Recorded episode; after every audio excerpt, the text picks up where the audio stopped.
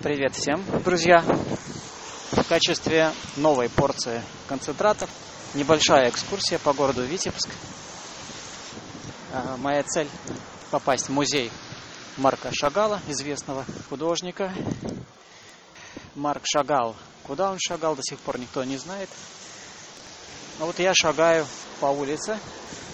Погода прескверная. Идет такой мерзкий дождик в перемешку со снегом. Куртка уже промокла. И при этом еще дует ветер. А вот, кстати, еще и град пошел. А вот таким образом я путешествую и а, лечу душу ощущениями. А музей Марка Шагала находится недалеко от вокзала, на исторической улице Покровская, которая является культурной ценностью города. Сама улица и немногие дома, которые на ней сохранились конца XIX века. Обычно, если куда-то надо добраться, я предпочитаю маршрутку. В этот раз пришлось ехать на автобусе. По поводу этого у меня, у меня прекрасная назрела реализация, с которой сейчас поделюсь. Вот есть одно место в городе, э, где я чувствую себя наиболее уязвимым, э, наиболее беззащитным в психологическом плане. Это общественный транспорт. Сейчас объясню почему. Вот скажите, как можно избежать агрессивной рекламы в городе? Ну, например, если это бигборды, визуальная бомбардировка сознания. Ну, можно в конце концов отвернуться или уйти подальше от этого места, если это еще сопровождается какими-то звуковыми сигналами.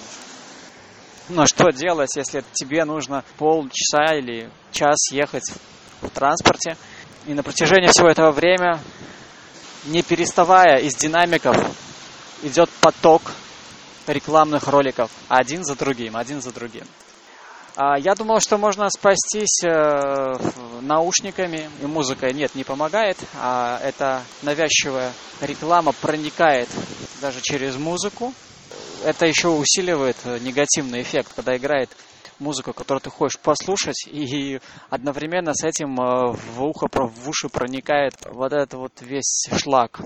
И я подумал, что в качестве моральной компенсации мне нужно проехать на автобусе бесплатно.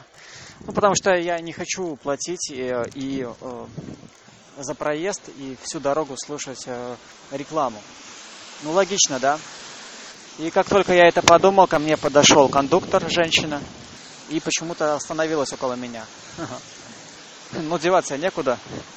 Я, как э, законопослушный гражданин, достал бумажник и решил у нее уточнить стоимость проездного билета. Я спросил, Э, билет стоит 4000, а она так это на меня посмотрела, иронично улыбнулась, сказала «пока да». И знаете, вот эта вот э, фраза «пока да», она как-то всегда двусмысленно воспринимается и подозрительно. У нас люди, когда слышат эту фразу, обычно бегут в магазины и начинают все скупать. Ну, в частности, э, в преддверии повышения цен на проезд в метро – у нас э, выстраиваются такие вот очереди, и люди запасаются жетонами. Просто скупают жетоны, потому что, э, ну, они знают, что народ ушлый, понимает, что через пару дней цены на проезд повысятся, и нужно э, делать заначку жетонов. Поэтому вот эта фраза «пока да», она так вот воспринимается всегда соответственно. Итак, я подъехал э, к этой улице, и вот здесь вот установлен памятник мастеру. Я сделаю фото, и указатель показывает, где находится музей. Сейчас я туда попаду. Нет, не попаду. Сегодня не попаду, потому что я увидел вот касса музея. Это такая древняя изба с высоким деревянным крыльцом, деревянная дверь и почему-то пластмассовый, пластмассовая кнопка звонка. Я думал, там будет что-то вроде колокольчика или такой колотушки. Или вообще ничего не будет, просто надо ногой пихать в дверь, чтобы кто-то открыл. Нет, там звонок. Там такой достаточно современный звонок. Подождал, позвонил, еще раз позвонил, подождал. В конце концов вылез дед, какой-то сторож, и сказал, что понедельник, вторник э, музей закрыт. И больше ничего не сказал. Вот, я поворачиваю обратно.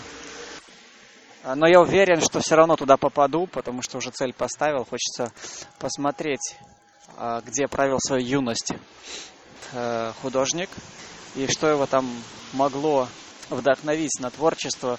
Может, какая-то необычная обстановка в его доме, может, меня к чему-то побудит.